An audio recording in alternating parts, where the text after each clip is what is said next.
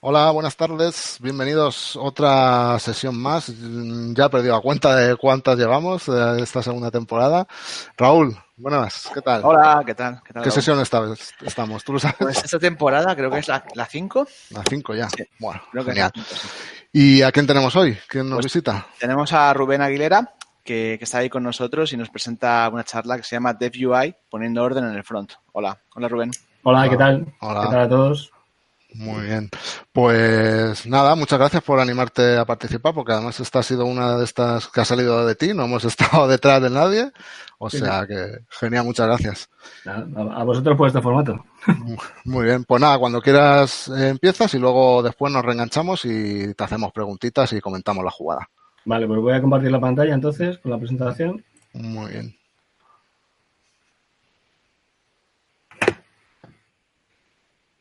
¿Ve la presentación? Ok. Vale, pues eh, Comunidad Code y Autentia presentan Dev UI. Me ha gustado la pronunciación de, Raúl Ávila. Poniendo orden en el, en el front. Eh, vamos a...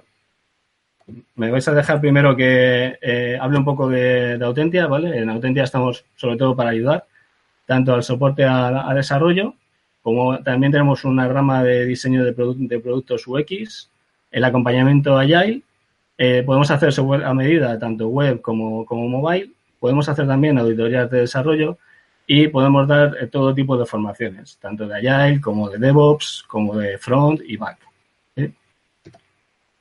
¿Quién soy yo? Pues yo soy Rubén Aguilera, como bien han dicho, y lle- llevo 10 años, justo 10 años, eh, disfrutando en Autentia de todas estas tecnologías. Además, gracias a mi curiosidad también estoy tocando varios palos, tanto Agile, DevOps, Back y Front.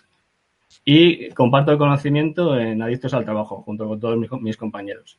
Una de mis máximas es que disfruto enseñando porque por el camino se aprende. Y últimamente, pues soy padre y marido, entonces tengo menos tiempo para ir a eventos y este formato de comunidad me parece maravilloso para poder eh, divulgar estas ideas. Hoy vamos a ver en la agenda, eh, primero, eh, visibilizar el problema, el problema que existe actualmente en la parte de, front entre diseñadores y, desarrolladores, proponer una solución, una solución teórica muy sencilla que seguro que muchos ya la han propuesto en, su- en sus casos, materializar la solución con Stencil.js, veremos eh, lo que nos proporciona Sten- Stencil.js y vamos a hacer una demo en vivo eh, utilizando Stencil.js y una demo con, con Angular. Bueno, vamos a ir a la raíz del, problema. ¿vale? La raíz del problema es que eh, eh, el rol de diseñador, ¿vale? tanto diseñador como diseñadora y de desarrollador, son, somos diferentes. Tenemos distintas cualidades. ¿vale? El, el diseñador, el rol de diseñador tiene una mentalidad mucho más creativa, se basa más en el modelo mental de- del usuario, mientras que los desarrolladores eh, tenemos una mentalidad mucho más analítica y vamos a lo físico, al, tratamiento de los datos, sobre todo. ¿vale? El diseñador suele tener una pasión por el arte, por lo abstracto, ¿vale? Mientras que el desarrollador tenemos pasión por el código. El diseñador se centra más en la vistosidad, o se tiene que centrar mucho más en la, en la vistosidad, en el que la aplicación quede bonita, mientras que los desarrolladores nos centramos sobre todo en la funcionalidad, es decir, que los datos que tenga que mostrar se muestren eh, correctamente. También hay cambios en el uso de, herramientas. Los, dise- los diseñadores usan herramientas como Photoshop, Escape, Zipkin. Perdonad. Mientras que los desarrolladores pues, utilizamos otro tipo de herramientas como Visual Studio Code, Docker, Git, NPM, ¿vale? Y no nos da la vida para tantas, para tantas tecnologías, ¿vale? En el, ni, a los, ni a los diseñadores ni a los desarrolladores. En general, los, los diseñadores su trabajo lo ofrecen en base a, maquetas estáticas, en el mejor de los casos en HTML, mientras que los, los desarrolladores generamos aplicaciones web dinámicas, ¿vale?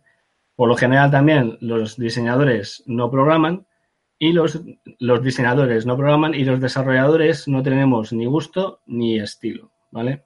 Ya os digo que esto es completamente eh, general. Si hay alguien que puede cumplir con los dos roles, ¿vale? Pues le doy mi más sincera enhorabuena. Con todo esto nos encontramos con una situación típica en, en, grandes empresas donde se forma como dos departamentos, el departamento de diseñadores de, de UI y los desarrolladores. Y por encima de todos ellos, negocio apretando con que su idea, su idea de negocio, quiere estar cuanto antes en producción. En este caso, los desarrolladores, que nos centramos más en lo físico, en la funcionalidad, ¿vale? Nos damos con un canto en los dientes cuando la aplicación queda funcional. Nos está quedando muy funcional. O sea, los datos están ahí, el, cliente puede verlos. Mientras que los diseñadores se fijan más en la vistosidad de los datos y no es eh,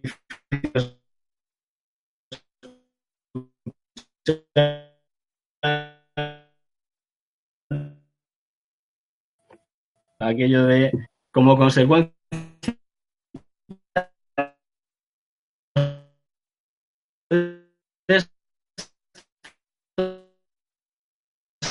han vuelto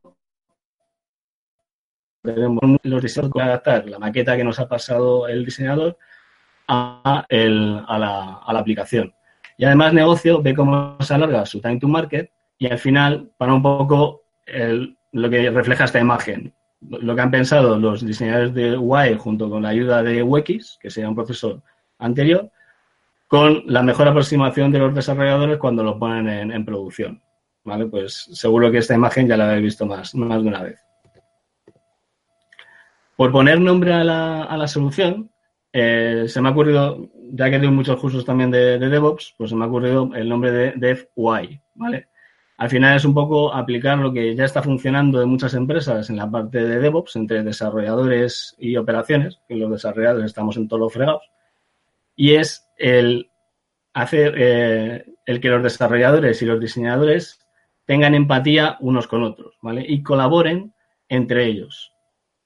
La idea básica de, la idea básica de esto, ¿vale? Es que los diseñadores no entreguen su trabajo de forma estática, sino que su trabajo lo entreguen en una librería de componentes listos para utilizar por los desarrolladores. Lo ideal sería que eh, utilizaran una tecnología para que crear esa librería, los propios diseñadores, pero en el, como hemos dicho antes, los diseñadores no suelen programar. ¿vale?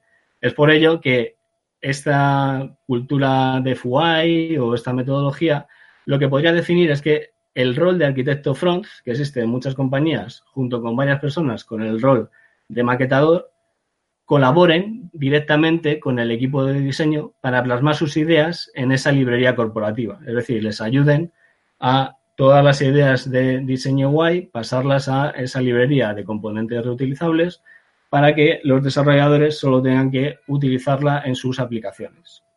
¿Qué conseguimos con todo esto? Pues yo creo que conseguimos con todo esto sobre todo la velocidad de desarrollo. Ahora, aplicar el diseño, la usabilidad y la accesibilidad, muy importante, de un sitio web, es hacer uso de una etiqueta. ¿vale? Todo eso ya ha tenido un trabajo previo donde se ha modelado en esa librería de componentes y el desarrollador solamente tiene que utilizar la etiqueta. También conseguimos una homogeneidad de imagen, ya que está encapsulada en la propia librería y además nos permite poder limitar la creatividad, entre comillas, de algunos desarrolladores, ¿vale? Es decir, que no se salgan de la guía de estilo que se haya definido de forma corporativa. Además, nos permite más reutilización. La librería debe poder utilizarse en cualquier tipo de proyecto web de la empresa independientemente de la tecnología. Da igual que unos estén trabajando o unos estén desarrollando con Angular, otros con React, otros con Vue, ¿vale? evitando de esta forma también problemas de migración. Ahora eh, nos estamos encontrando en muchos casos, muchas consultorías, donde los clientes en su día apostaron por AngularJS y ahora sabéis que AngularJS se queda sin, se queda sin, soporte, con lo cual tienen que migrar a otra tecnología. Pues el abrazar, el, abrazar los web components les permite el crear esa librería de componentes reutilizables que también pueden funcionar con su aplicación legacy en AngularJS. ¿vale? De esa forma es mucho más suave la migración que puedan hacer a otras tecnologías más modernas como React, Vue, Angular. Con lo cual, con todo esto, ahorramos en costes y reducimos al mínimo el time to market, asegurando la usabilidad, la accesibilidad y la vistosidad diseñadas previamente en esa fase por los diseñadores junto con el arquitecto front y los maquetadores. la teoría está, está, muy bien, ¿vale? Y yo lo que propongo para implementar esto del DevUI, ¿vale? Es StencilJS. StencilJS tiene una característica que la diferencia de otras tecnologías front en que no es ni un framework ni una nueva librería. Es un compilador de web component nativos. Ya sabéis que los web components se pueden implementar perfectamente en lo que se llama vanilla JavaScript, pero eso suele ser bastante tedioso. Por eso eh, ha tenido tanto éxito frameworks como Angular, React, eh, Vue, ¿vale?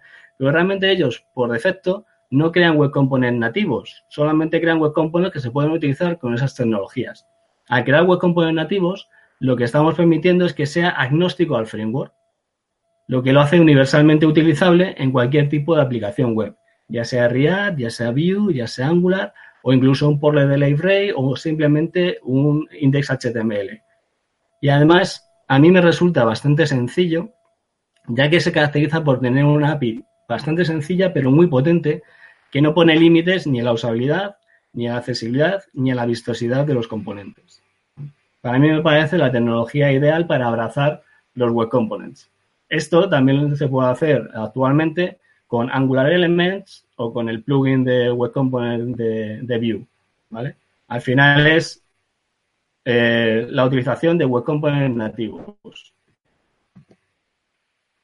Realmente no tenemos que implementar todo de, todo de cero. Ya existen librerías que eh, utilizan Stencil para ofrecernos una serie de componentes. Una serie de componentes que podemos utilizar directamente o que podemos embeber en nuestra propia librería corporativa para ayudarnos a ciertos componentes. Hace pocos días ya se liberó por fin la versión para producción de Ionic 4. E Ionic 4 lo que hace es utilizar el stencil por debajo para abstraerse eh, del, framework. Eh, de hecho, eh, Ionic es la empresa que está detrás de StencilJS. Y es que ellos hicieron un pensamiento hace ya un par de años en que, claro, ahora, ahora ha salido Vue, ahora ha salido React, nosotros estamos muy casados con Angular. Eh, ¿Vamos a perder a esos desarrolladores? Entonces, ¿qué tenemos que crear? ¿Un Ionic Vue? ¿Un Ionic React? No, mira, vamos a pensarlo mejor, vamos a crear StencilJS por debajo y trabajar con la plataforma, trabajar con los web components y vamos a hacer que Ionic 4 sea completamente agnóstico eh, a, esas, tecnologías. Puedes utilizar la que tú quieras y ellos te ofrecen todas sus suites de, eh, componentes. ¿vale? A mí me parece que es la mejor de las ideas y además ellos tuvieron la valentía y la gallardía de presentar esta tecnología de StencilJS en un Polymer Day de creo que hace un par de años, donde Polymer eh, realmente sería en su momento era otra tecnología, o ahora mismo sigue siendo otra tecnología para crear web components, ¿vale? O sea que luego no están solos. Eh, también, también he, encontrado esta, esta otra librería que también está implementada con StencilJS y que además proporciona componentes donde ya está pensado el tema de la accesibilidad eh, y el tema del responsive, ¿vale? Para mí me ha resultado bastante cómodo utilizar esta librería para eh, crear ciertos componentes dentro de mi, de mi demo. Yo os, la recomiendo sobre todo porque respeta todo el tema de la accesibilidad, ya que es muy importante a la hora de crear las, aplicaciones. También existen varios casos de uso. Parece que no podemos hablar de, parece que no podemos dar una charla de, front sin decir la, eh, la palabra microfrontend, ¿vale? Stencil también te ayuda a esta nueva corriente donde eh, estamos aplicando todo lo que estamos viendo en el back de microservicios a la parte del front. Esto quiere decir que en, un mismo ecosistema pues puede haber una aplicación en Angular, otra aplicación en Vue y otra aplicación en React. Pero realmente lo útil de todo esto, ya que entre ellas no son compatibles, es que los componentes, los componentes visuales, los componentes tontos, los que están en la hoja del DOM, se generen con Stencil y pueden ser utilizados en todas esas tecnologías. Este, este, este diagrama lo tenéis en ese enlace, de, eh, el autor es Gil Fink. También hay otro caso de uso, yo veo otro caso de uso, que es el tema de los widgets. Widget o, o ¿vale? Como lo podemos llamar un poco de las dos formas, porque no me refiero a un portlet que cumpla exactamente con el JSR 168 o el JSR 286, eh, sino más bien un componente, un web component, que encapsula funcionalidad y que simplemente es ponerlo en cualquier web y funciona como tiene que funcionar, ¿vale? Por ejemplo, un buscador para eh, usuarios de, de GitHub o eh, si queremos embeber cierta librería de gráficos como D3, CharJS, Lo podemos hacer directamente en un web component dentro de nuestra propia librería corporativa. Además, también podemos adaptarlos al ambiente donde se despliegue, donde se despliegue este, este widget gracias a las variables de CSS. En fase de diseño, podemos definir que un componente pueda eh, modelarse o pueda cambiar cierto, eh, cierto estilo en base a estas variables de, CSS que veremos en la, en la demo. Y luego el, no nos hace falta el utilizar iframes para eh, poder hacer este, este caso de uso. Pasando un poco a lo que es el API de StencilJS y por qué me parece sencillo, ¿vale? los cuatro de la, de la, izquierda serían los, eh, las anotaciones o decoradores en JavaScript eh, más, más básicos de Stencil, ¿vale? El arroba component, que a todo el que haya trabajado con Angular pues le sonará bastante, para declarar el componente. El arroba prop, que sería para definir una propiedad de entrada dentro del componente, sería como el arroba input en Angular el arroba event, que sería como el arroba output en Angular, que define los eventos que pueden sacar información del portlet, del, portlet, perdón, del web component hacia afuera. Y luego el arroba listen, que va a estar escuchando eventos, ya sean internos o de otros componentes que estén dentro de, de su jerarquía. Pero además ya he dicho que es bastante potente y tiene otra serie de decoradores un poco más avanzados, como es el arroba state, que te permite poder eh, declarar variables que van a cambiar el estado interno del, web component, porque hay que tener en cuenta que todas las propiedades que, metamos son mutables, eh, son inmutables, con lo cual eh, con arroba state podemos tener un estado interno dentro de, web component, arroba element para hacer referencia al DOM, al, DOM dentro del template del web component, el arroba watch para verificar cambios de alguna propiedad de entrada y el arroba method eh, define métodos públicos donde se ejecutan procesos internos dentro del web component que se pueden ejecutar de forma externa. Este arroba method es muy interesante para eh, integrar nuestro web component no con frameworks avanzados, sino con un portlet de library o con una página HTML normal a través de JavaScript podemos llamar a ese método para ejecutar un proceso interno dentro del web component. También deben existir unos puentes de comunicación, unos puentes de comunicación eh, de la librería. Eh, si estás trabajando en tu, en tu, empresa, te piden hacer una, aplicación, tienes que saber que existe esa librería y qué eh, y qué puedes utilizar. ¿vale? La forma más efectiva de esa comunicación, pues al final es un showcase, una pequeña aplicación donde se demuestre el funcionamiento de cada uno de esos, de esos web components. Yo pienso que debería haber un, ejemplo de uso con código en HTML, atributos HTML del propio componente, las variables CSS para adaptar a ese componente y métodos públicos del componente, ¿vale? Lo bueno de esto es que Stencil ya lo proporciona, proporciona esta documentación ya de serie. Cuando hacemos una build de nuestra librería, automáticamente ya nos crea toda esta documentación en Markdown por defecto, ¿vale? Aunque creo que también se puede sacar en, formato JSON. Cosas a tener en cuenta eh, cuando creamos una librería corporativa. Pues lo primero, favorecer el, Progressive Enhancement, ¿vale? El Progressive Enhancement es un concepto que se aplica mucho en temas de eh, accesibilidad y diseño universal, que es que empecemos primero por el HTML, luego le apliquemos el CSS y por último el JavaScript. ¿vale? De esa forma nuestros componentes siempre van a ser más accesibles. Luego también estructurar la librería a distintos niveles, ¿vale? En, el mundo del diseño existen, eh, existe esta clasificación de átomos, moléculas, composiciones, plantillas y páginas, donde los átomos serían eh, componentes eh, unitarios, ¿vale? Que yo puedo reutilizar en cualquier sitio. Las moléculas ya serían un componente que interactúa con otro. Composiciones ya serían composiciones un poco más grandes. Plantillas sería todavía un poco más grande. Y páginas, pues la típica página de login que ya te crea eh, o que ya puedes aplicar directamente en tu, en tu aplicación. Luego también es muy importante el centrar esto, eh, la creación de estos componentes en lo que se llaman componentes tontos. Componentes tontos que solo trabajan con estructuras de datos. ¿Vale? Para que en la fase de diseño, tanto los diseñadores de UI como el, responsable de, de, front no trabajen o no se preocupen de los datos de la aplicación de turno, sino que trabajen solo con estructuras de datos.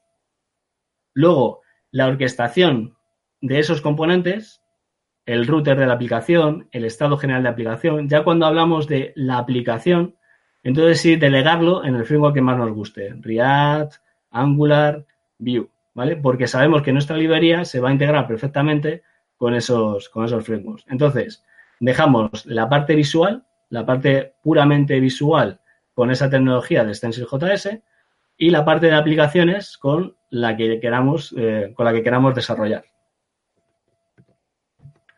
Conclusión. Realmente, en la parte de, de diseñadores UI, al final, realmente solamente tendría que aprender esta tecnología, de Stencil.js, para crear esa librería de componentes. Pueden ser ayudados por el responsable de front y los maquetadores, ¿vale? Y esa librería ser eh, distribuida de forma corporativa a través de un elemento, un, de un servidor, que es, por ejemplo, Nexus o Artifactory, ¿vale? De artefactos. Entonces, los desarrolladores cogerían esa librería y solamente tendrían que aplicar en sus aplicaciones, sus aplicaciones que han hecho feas, solamente tendrían que aplicar esas etiquetas para eh, asegurar la vistosidad, la accesibilidad y la usabilidad de la, aplicación ya sea que estén utilizando una aplicación en Angular, en Vue, en React, la que venga mañana, ¿vale? Porque sabéis que el mundo del front cambia prácticamente cada día, o en gestores de, portales. Y al final, negocio, si hacemos todo esto de forma correcta y reducimos el time to market, directamente va a decir, entra dinero a chorrotones, podéis hacer lo que queráis, ¿vale? Ok, pues como esto es comunidad code, vamos a pasar a la, vamos a pasar a la, demo. Y en esta demo vamos a presentar eh, esta aplicación, ¿vale? Esta aplicación está enganchada junto con la librería de, Web Components. Entonces, veis que yo como desarrollador, pues ya tengo ahí mis, ya tengo ahí mis, mis datos, ¿vale? Vamos a echar un vistazo. Si veis, todo lo que veis en esta, en esta aplicación son web components hechos con, con Stencil, ¿vale? Luego los, luego los vamos a, ver. Entonces, si veis en mi, en mi aplicación, pues yo me he preocupado, me he preocupado, me, he preocupado por eh, enganchar los datos y no vienen solo de un API, sino que tengo que enganchar los datos de, eh, un API y luego complementarlos con otra llamada a otro API, ¿vale? Para eso utilizamos la programación reactiva. Ya digo que esta es una aplicación en, Angular. Angular a mí me gusta mucho porque ya de serie ya tiene eh, programación reactiva, con lo cual es muy sencillo el poder utilizar la programación reactiva para eh, hacer ese tipo de soluciones. Además también, otra cosa interesante que tiene, que tiene Angular es que me permite ejecutar test, test de servicios, ¿vale? Este sería un servicio entonces, yo como desarrollador me, preocupo de la transformación de datos, me preocupo de que los tests pasen correctamente, ¿vale? Pero mis aplicaciones, pues como habéis visto, son feas, ¿vale? Entonces, ¿qué es lo que tendría que hacer ahora? Pues ahora tendría que coger la maqueta que me han, que me han pasado y ver cómo y ver cómo eh, ver cómo hago para crear, por ejemplo, una tarjeta de usuario que me están, que me están pidiendo, ¿vale? Entonces, si yo estoy trabajando en Angular, pues tendría que irme a la CSS y empezar a poner IDs, empezar a marearlo, todo eso. Pero como la salvación está en la, en la librería, al final a lo que se reduce o a lo que se tiene que reducir es a utilizar esa librería, ¿vale? Esa librería, luego veremos el detalle, pero utiliza o define un componente que es RADH, que es el identificador, y un user, y define una propiedad de entrada que es el usuario, al cual le vamos a pasar la información, ¿vale? Y esto ya pues nos sobra. Y esto también nos sobra. Entonces, ya solo aplicando esta etiqueta, cuando lo guardamos, si refresca nuestra aplicación, ¿vale? Veis que lo que antes eran datos, ahora se han convertido en imágenes y eh, con el formato de, de, CAD, ¿vale? Ya os digo que yo no soy diseñador, con lo cual tampoco esperéis eh, mucha, eh, mucha vistosidad en la, en, la, en la, aplicación.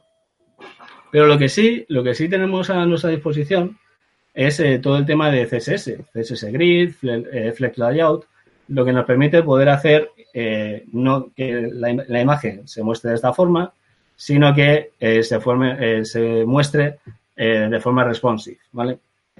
Realmente, ¿qué tendría que hacer? Irme a CSS, ponerle el grid, tal, no sé cuánto, ¿vale? Realmente, con la, eh, librería de, componentes, yo lo que puedo hacer directamente es utilizar otro componente, que en este caso es Fluid Grid,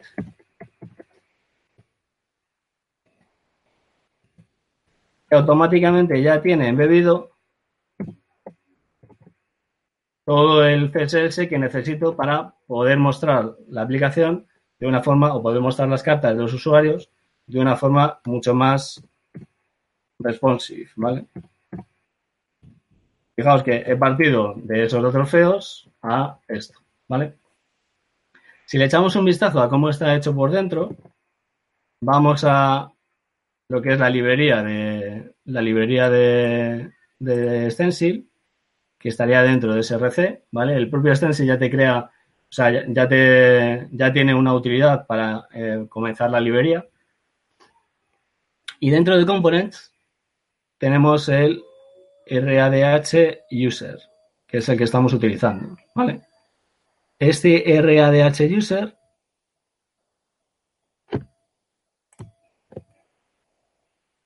vemos el API que hemos visto antes, ¿vale? Cómo definimos el arroba component con el tag, en Angular sería selector, aquí sería tag, y donde está el CSS, ¿vale? Y si queremos Sadudon o no queremos Sadudon, para que se vea afectado por el, por el general o no, ¿vale?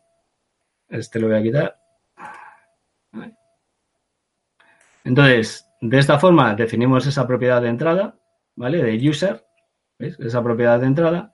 Y luego este arroba state lo que me está permitiendo es poder trabajar con el usuario de forma interna porque eh, este, este mismo componente lo puedo utilizar en AngularJS para, en vez de pasarle el, user a través de una propiedad, que se establezca a partir de un set user, a partir de este método que yo he definido con arroba métodos. Además, este arroba watch está escuchando a que cuando cambia esa propiedad de user, que cambie todos los datos. Por eso, el mismo componente está renderizando eh, información distinta. Este arroba listen está escuchando un clic interno, ¿vale? Se podría hacer así o se puede hacer directamente en el template. Y veis que toda esta parte, si conocéis un poquito de Angular, os resulta bastante cómoda, ¿vale? De hecho, aquí estamos definiendo un arroba event, que sería como un arroba output, con el selective, que cuando pinchemos se muestre un toast con el nombre. No en este ejemplo, sino en otros que veremos, lo estamos utilizando. Y luego, lo que le gustará a la gente que venga de React es que en el render utiliza el eh, JSX, o en este caso TSX, ¿vale? Donde aquí, por ejemplo, estoy definiendo que si quiero avatar o no quiero avatar, en el propio componente lo puedo configurar para que lo muestre como avatar o no. Y lo que hace esto es devolver el HTML, el template que, eh, que tiene que, visualizar. Al final, la gente de Ionic pensó en, en, este Virtual DOM de, de, porque en los benchmarks se demuestra que es el que más rápido renderiza, ¿vale? Entonces, para la gente que viene de Angular, pues se tiene que acostumbrar a trabajar con, esto, pero para la gente que ya de React, pues se sentirá como en, como en casa, ¿vale? Ya os digo que trabajando con esto un par de meses eh, ya no es ya no es tanto ya no es tanto problema. Y veis que también estoy utilizando la, librería, la librería que presentaba antes de BlazeY para hacer la carta, el body, el footer, ¿vale? Y todas las y todas las, interpolaciones de login y, y nombre, ¿vale? Y luego la otra etiqueta que estamos utilizando, que es... La otra etiqueta que estamos utilizando, que es eh, RAH Fluid Grid, veis que en el CSS es donde tiene encapsulado todo el tema del grid que necesita para poder hacer esa visualización y eh, que sea también responsive, en base a si eh, más pequeña la, la, pantalla, pues que se, vayan, que se vayan reduciendo. De hecho, es interesante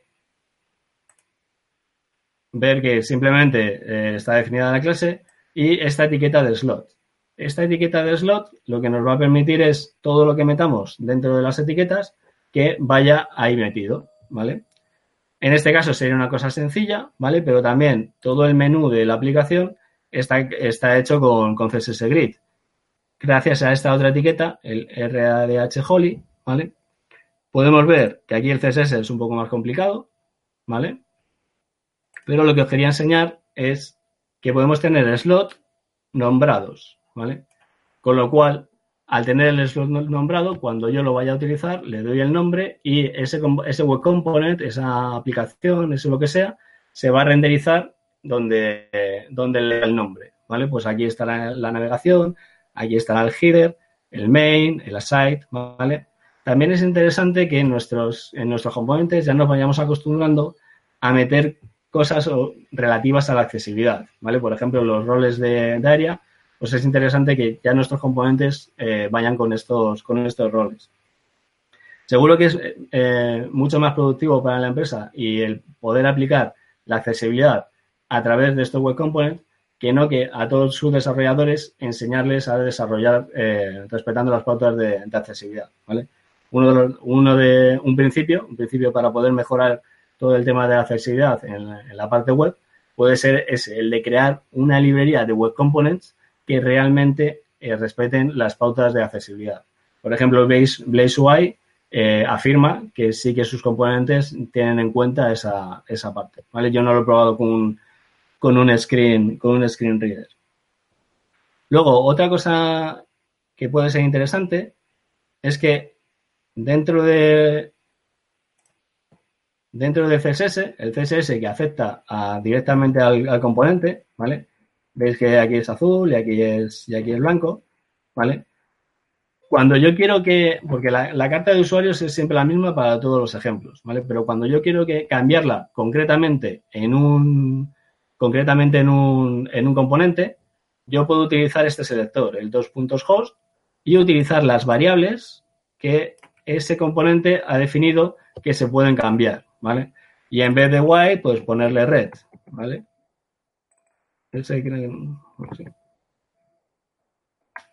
Entonces ya directamente aparecerá con ese, con ese color, ¿vale? Este casi no se ve, por lo cual lo voy a quitar. ¿vale? Pero la idea queda ahí. Al final, yo puedo personalizar en base al componente donde esté utilizando la, etiqueta. Si echamos un vistazo a, toda, la, a toda la demo, ¿vale? Aquí tenéis el, el, code. Este, esta lista de usuarios, veis que es exactamente la misma carta, pero al final eh, está, eh, la imagen está puesta como, como avatar y además solamente muestra el, login, ¿vale? Está, está tirando directamente de, de GitLab. Luego, el concepto que hablábamos de, widget, pues este es un widget muy sencillo, ¿vale? Donde tú le pones el username, ¿vale? Por ejemplo, un tal Raúl Villares, a ver si aparece, ¿vale? un tal Raúl Ávila. A ver si aparece. Y directamente está enganchando con el, con el API de, de GitHub, ¿vale? Si yo cojo esta etiqueta y me la llevo a un HTML junto con la librería, a, una, a un HTML cualquiera, pues ya tengo exactamente este, este componente, ¿vale? No es que yo esto lo haya desarrollado con Angular en ningún caso, sino que la propia llamada está metida dentro del, componente. En este caso ya no sería un componente tan tonto, sino que ya sabe cómo conectar con el, con el API de, de GitHub. Luego también se pueden hacer cosas como encapsular, encapsular ciertas eh, librerías muy conocidas en el mundo front, como CharJS, D3, TriJS, eh, todas las que, queramos, ¿vale? Y poder crear web component exclusivamente para pintar gráficos, como en este caso, ¿vale? Este es un holamundo básicamente del, del CharJS y este es un holamundo del D3, ¿vale? Con el D3 se pueden hacer absolutas maravillas. De hecho, yo lo estoy estudiando y dentro de poco pondré unos ejemplos un poco más, un poco más, más serios. Luego también, eh, en la sección esta de, átomos, ¿vale? Tendríamos un modal, un modal, un típico modal, ¿vale? Pues directamente yo le daría el modal y, oh, vaya, pues se muestra con estos colores, pero vaya, este parece que no se ve, no se ve demasiado bien, ¿vale? Pues entonces, simplemente vamos al código, nos vamos a, los estilos generales de la aplicación y utilizamos la variable header color, ¿vale? Y por ejemplo lo ponemos a white, que es como mejor se ve. Si lo guardamos, pues para todos los modales que se utilicen en la aplicación, todos van a tener ese header color a white. ¿Vale? Si lo vamos a abrir, pues ahí veis que efectivamente se ve, la, se ve, el, se ve mucho mejor, ¿vale? Si le damos, pues todo es, todo es funcional. Este counter es simplemente un ejemplo de state, ¿vale? Y este sí que es un poco más interesante, que es el input eh, con validación, ¿vale? Este input con, validación quiere decir que este propio componente tiene un input y ese input ya guarda su propia validación. Con lo cual yo lo utilizo en cualquier formulario y él, ya, él solito ya sabe cómo validarse. ¿vale? Y cómo disparar eventos de cuándo no esté válido y cuándo, y cuándo no. Entonces, si veis ahí el texto de que tiene que ser seis caracteres, ¿vale? Pues le vamos a poner seis caracteres.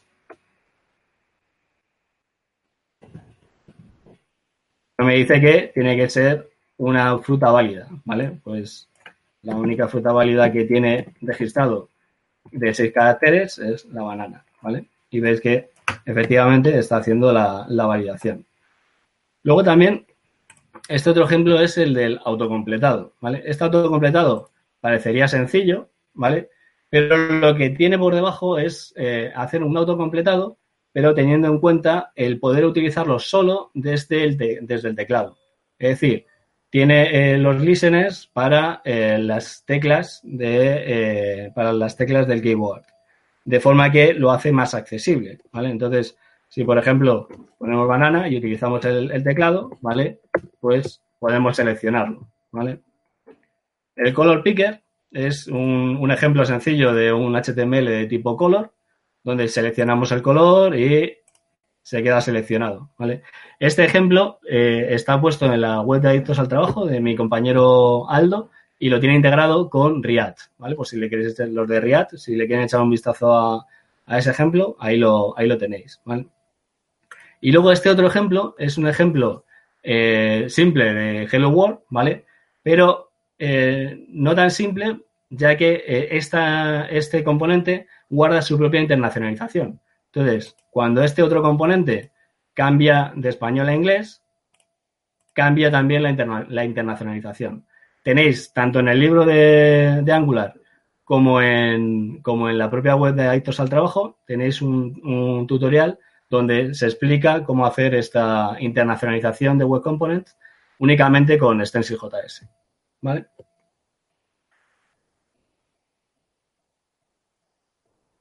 Vale, ahora,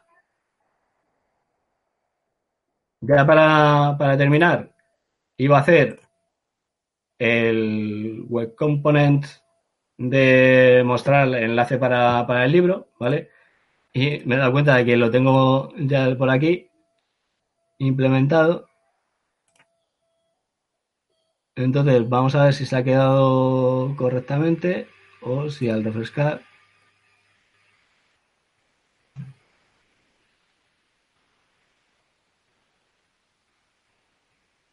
Vale, solo se ha quedado la, carpeta. Ok, pues la borramos. Con esto os quería enseñar cómo crear un componente de, cero, ¿vale? Para crear un componente de cero en Visual Studio ya existe un plugin para Stencil, con lo cual yo solo tendría que dar con botón derecho. A veces eso falla porque le da el menú. Em, componentes. Dentro de componentes, darle con botón derecho, ¿veis? A ver si lo consigo. Vale. Generate Stencil Component. Y aquí le vamos a dar el nombre, pues RADH, URL, code, ¿vale? Y vamos a hacer el, más simple, el más simple de todos, ¿vale? Que lo que va a hacer es coger eh, coger la URL del libro, que era lo que decíamos que íbamos, que íbamos a dar, ¿vale? Y lo vamos a poner en un, en un web component. Entonces, en este web component simplemente vamos a poner un enlace de tipo ahref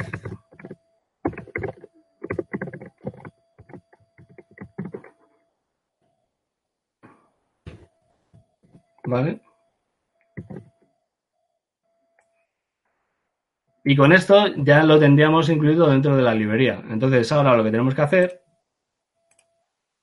es compilar la librería.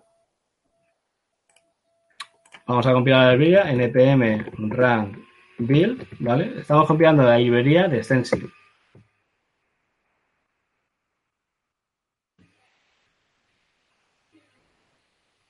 ¿Vale? Este hace el, el, proceso de compilar la, librería para producción, ¿vale? Genera todos los ficheros y una vez que ya está, que ya está compilado, lo vamos a integrar con Angular. Entonces, para integrarlo con Angular, lo que tenemos que hacer es un npm run clean, ¿vale? Que simplemente hace un limpiado de todas las, librerías y un nuevo npm install para asegurarnos de que vamos a tener la librería eh, correctamente actualizada. Y luego una cosa que, quería comentar es que eh, la gente de Stencil se ha preocupado porque todos los componentes, todos los componentes que generamos con Stencil tengan el lazy loading.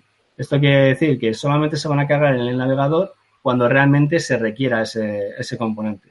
Y eso ya lo hacen por, defecto.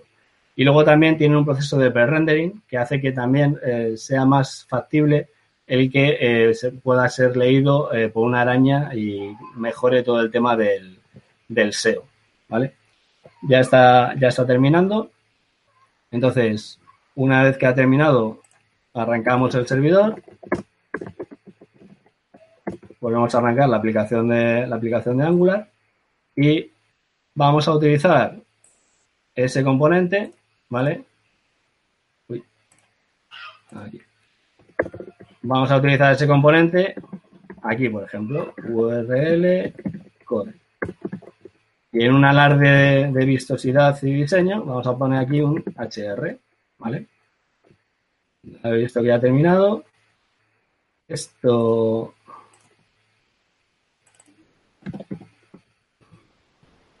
¿Vale?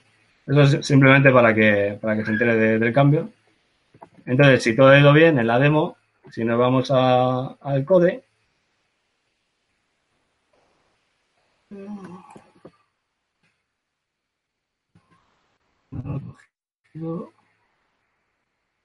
Vale,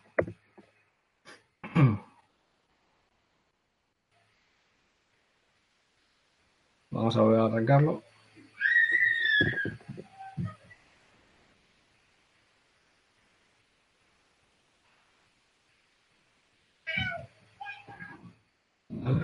Y ahí tenéis el código, ¿vale? Para el, para el libro. Ahora diré, claro, ese código está dentro de localhost, ¿vale? Pues ya por último vamos a poner esto en producción, ¿vale? Lo vamos a subir a esta aplicación de, Firebase.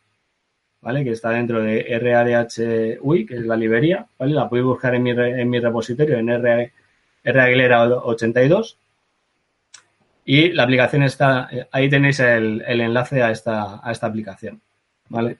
Entonces, para poner esto en producción, pues nos vamos a ir al terminal. Vamos a subir todo lo que tenemos pendiente a develop.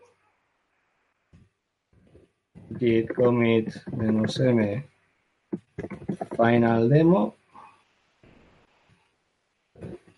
Git push.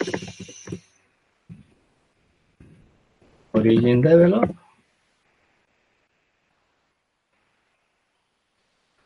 Vale.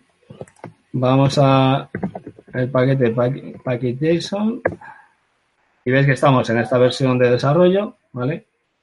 Y ahora, a ver si vemos ahí. Bueno, luego. Y ahora, una vez hecho esto, vamos a ejecutar los scripts que tengo preparados para hacer una release, ¿vale? Que en este caso sería la 1.26 1.26.0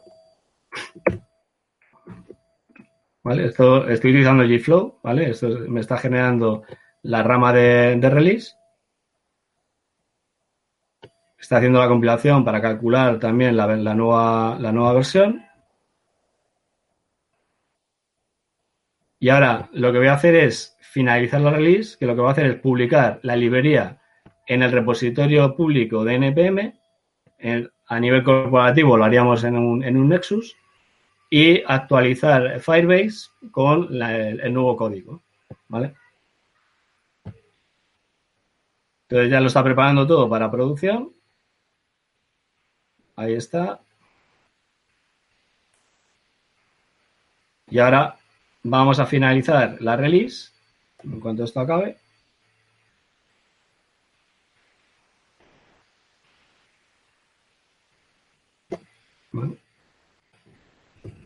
Vamos a hacer un finish de la release. Sí, sí. Y ya os digo, esto, ¿veis? Lo que está haciendo es haciendo todos los cambios dentro de, dentro de GitHub y está creando el tag. Aquí está subiendo la librería de NPM al repositorio público de NPM ¿vale? Con la versión 1.26.0 y ahora está deployando dentro de Firebase, ¿vale?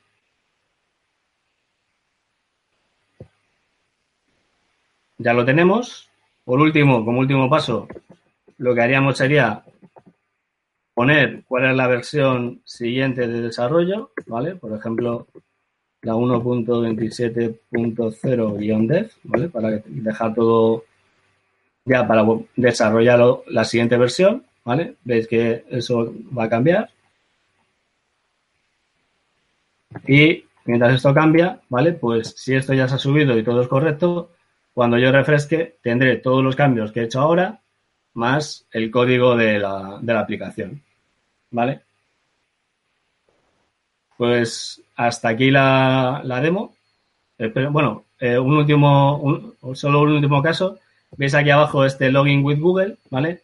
También podemos utilizar eh, los Web Components o JS para eh, embeber eh, la autenticación dentro de la, autenticación con Google utilizando Firebase, ¿vale? Aquí simplemente pincho en, pincho en, en, en el login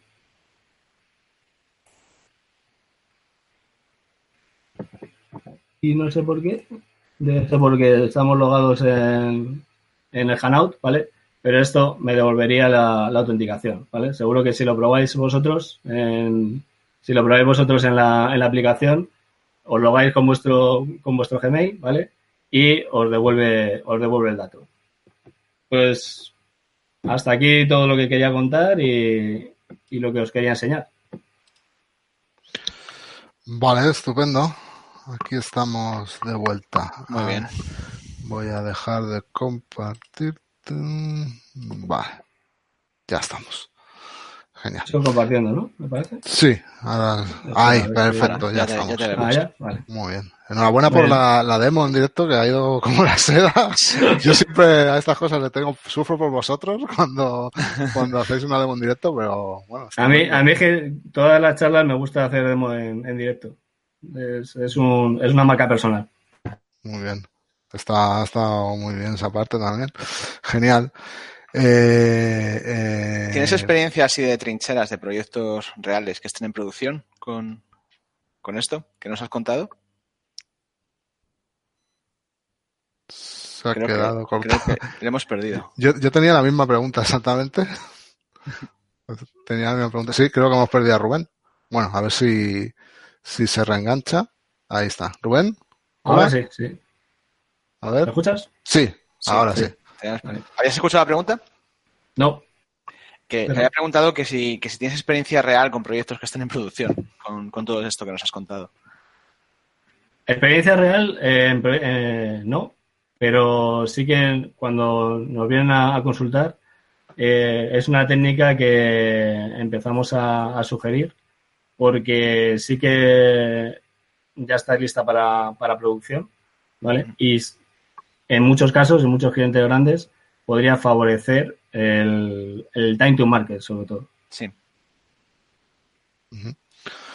Muy bien, pues bueno, eh, lo comentado también, está, tenéis el libro disponible, que además estaba mirando un poco antes y está actualizado, ¿no? Es un, veo sí. que está reciente la actualización, o sea. Sí, de hecho, eh, se pone que está al 90%, mm. es porque es mi fuente de, de, información. Entonces, cada cosa que veo que está relacionada con Angular nueva, ahí, ahí que va. Por eso nunca lo voy a poner al 100%, porque siempre hay cosas nuevas que, que puede, que puede meter. Ya está en 300 páginas y, y subiendo.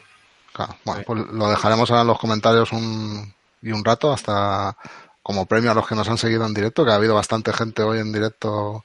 No sé si por eso o porque. Bueno, porque bueno pero, por, lo menos guay. Pero bueno. Sí, y nada, lo, como siempre, si cualquier pregunta más que surja por el chat o por Twitter, pues te la podemos hacer llegar durante estos días. Perfecto, muy bien. De acuerdo. Y bueno, pues nada más, muchas gracias por, por participar una vez más a, vosotros por este, por este formato, que a los que ya somos un poco más talluditos y tenemos ciertas responsabilidades, pues nos viene, nos viene estupendamente. Muy bien, Genial. gracias. Genial. Eh, bueno, pues ya ahora tenemos un pequeño parón, ¿no? De sesiones, como un mes y algo.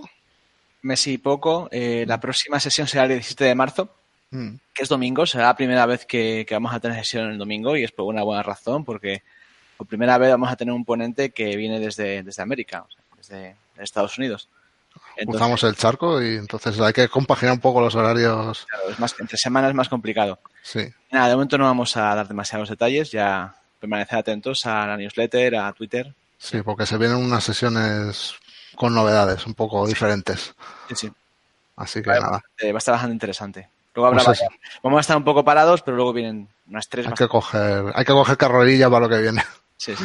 Muy bien, pues eso, atentos y atentas a los canales habituales, al Twitter, a la lista de correo y os iremos informando de lo que se avecina para marzo y siguientes. Pues lo dicho, gracias a todos por seguirnos, gracias Rubén una vez más y hasta la próxima. Hasta luego. Chao. Adiós.